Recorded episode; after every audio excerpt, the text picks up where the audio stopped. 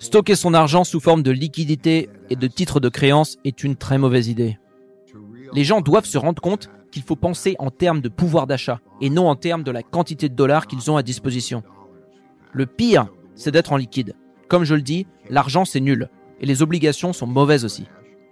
Je pense qu'il y a trois choses, trois grandes forces sur lesquelles vous devriez garder un œil et qui influencent toutes les trois les cycles du marché je veux vous les décrire aussi clairement que possible pour que vous puissiez les utiliser pour évaluer une situation. Donc, premièrement, le pays gagne-t-il plus qu'il ne dépense et accumule-t-il de l'épargne ou dépense-t-il plus qu'il ne gagne et crée-t-il de la dette?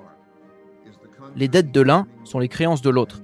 Et lorsque quelqu'un détient des titres de créance et que le pays imprime de la monnaie pour payer sa dette, ses actifs perdent de la valeur. Et la devise perd de la valeur à mesure qu'il l'imprime pour créer du pouvoir d'achat. Ça a pour effet de générer une inflation plus élevée et de produire de mauvais rendements pour les détenteurs de la dette du pays. En conséquence, les gens se débarrassent de leurs liquidités et de leurs obligations, ce qui pousse les taux d'intérêt à l'augmentation alors que l'inflation progresse. Et c'est ce qu'on appelle la stagflation. Les gens doivent comprendre cette mécanique, parce que personne de sérieux ne doute que c'est exactement ce qui se passe aujourd'hui. Aux États-Unis, nous produisons beaucoup de dettes. Nous dépensons beaucoup plus que nous ne gagnons et par conséquent, beaucoup d'argent est imprimé, ce qui entraîne un taux d'inflation élevé. La deuxième force dont j'aimerais parler est celle du conflit interne. Comment les gens s'entendent-ils les uns avec les autres? Agissent-ils avec cohérence? Partagent-ils des objectifs communs? Et vont-ils dans la bonne direction? Le système fonctionne-t-il? Ou au contraire est-il menacé par les conflits internes entre les membres de la société? L'histoire a montré que lorsque les idéologies que les gens soutiennent sont plus importantes pour eux que la santé du système lui-même, la situation devient risquée. Pourquoi devient-elle risquée? Parce qu'elle a tendance à produire du désordre ainsi qu'une forme de guerre civile. Dans ces moments, on constate une polarisation grandissante qui se manifeste par une augmentation des populismes de gauche et de droite. Contrairement aux modérés, qui veulent collaborer les uns avec les autres pour trouver des compromis et atteindre une situation optimale pour le peuple dans son ensemble, les populistes font appel à la foule qui les soutient en leur disant qu'ils se battront pour eux coûte que coûte, et ce combat peut être à la source d'une perturbation de l'ordre établi. Nous sommes dans une partie du cycle économique très inflationniste, en raison des actions des gouvernements ayant consisté à accorder des subventions et des crédits.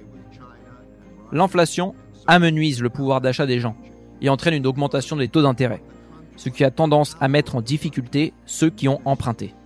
En conséquence, l'inégalité de richesse se creuse et devient de moins en moins tolérable. Voilà pour la deuxième force. La troisième force est géopolitique. Elle a trait à la montée des grandes puissances et à la façon dont l'équilibre mondial change. C'est ce que nous voyons aujourd'hui avec des pays comme la Chine et la Russie par exemple. Lorsque la puissance d'un pays diminue, il s'affaiblit financièrement et devient plus vulnérable. La compétition sur la scène internationale est constante et ces différents acteurs ont tendance à apprendre de leurs erreurs et à se renforcer. Il y a l'establishment d'un côté, et de l'autre, les nouveaux arrivants, dont la dominance s'accroît de plusieurs manières, militairement, commercialement, etc. C'est une dynamique qui est actuellement à l'œuvre.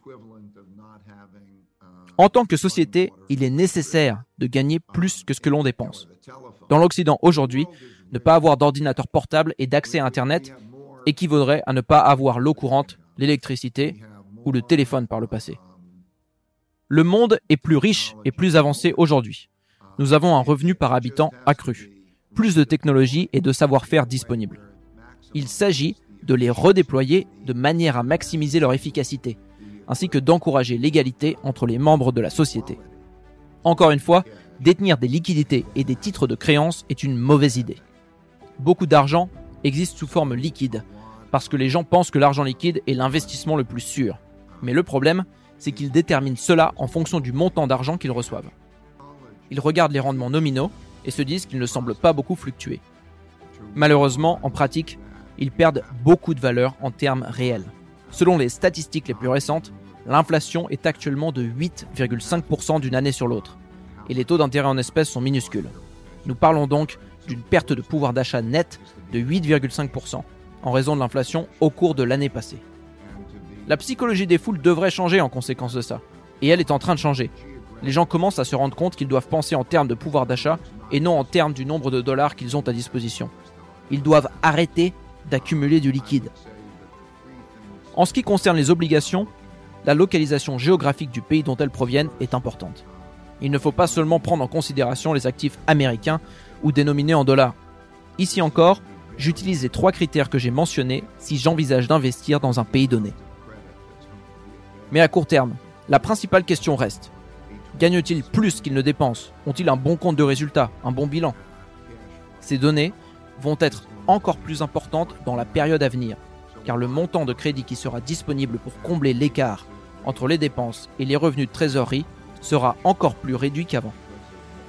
Cela pourrait avoir de graves conséquences pour les nombreuses entreprises qui ont été en mesure de lever des fonds sans avoir de revenus convaincants, souvent parce qu'elles ont fait miroiter aux investisseurs une forte croissance potentielle.